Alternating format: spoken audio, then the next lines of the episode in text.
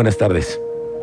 ¿Qué tal, Miguel Ángel? Un saludo afectuoso, cariñoso ahí como amigo, ya tenía mucho que no sabía de ti. Te mando un abrazo. Gracias, senador. Ahora fíjate nada más, le estaba aquí nada más haciendo memoria. Tú, cuando nos conocimos, tú estabas gobernando Zacatecas y ahora mira nada más, ¿en dónde estás?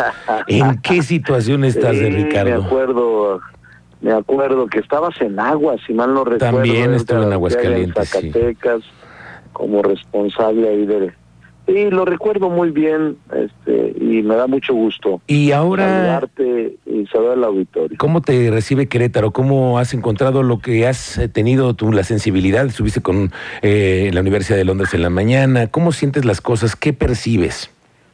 Fíjate que bien. La verdad es que aquí en Querétaro he sentido una recepción agradable.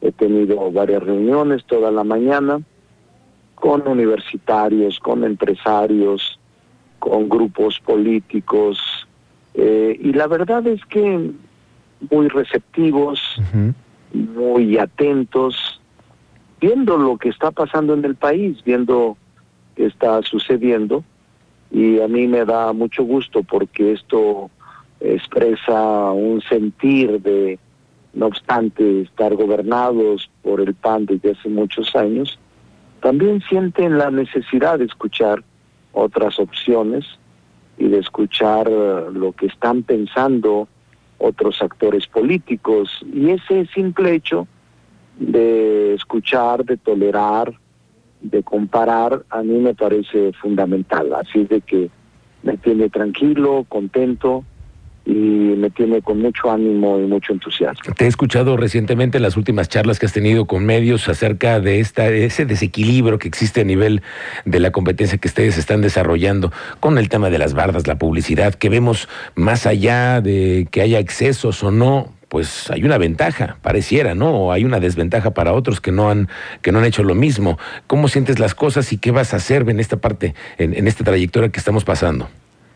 Mira, yo estoy actuando de buena fe, respetando los principios de Morena. Mi campaña es muy austera, no tengo un solo espectacular, barda, manta, camión o algo que se le parezca, porque yo considero que Morena no es eso. Yo considero que a Morena le surge el movimiento o surge de un movimiento genuino, un movimiento contra el abuso de poder, contra las viejas prácticas clientelares y contra el uso de recursos públicos para fines electorales.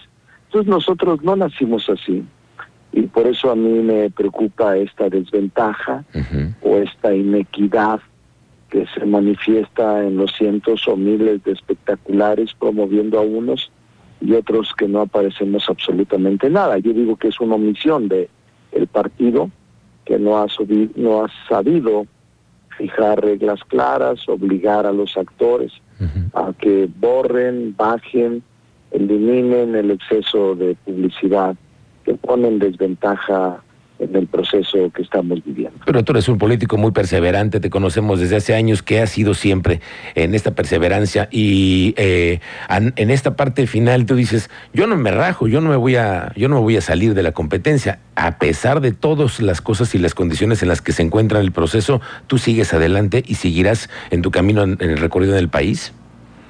Sí, sí, voy a seguir adelante. Eh, yo creo que lo merecen quienes simpatizan con nosotros.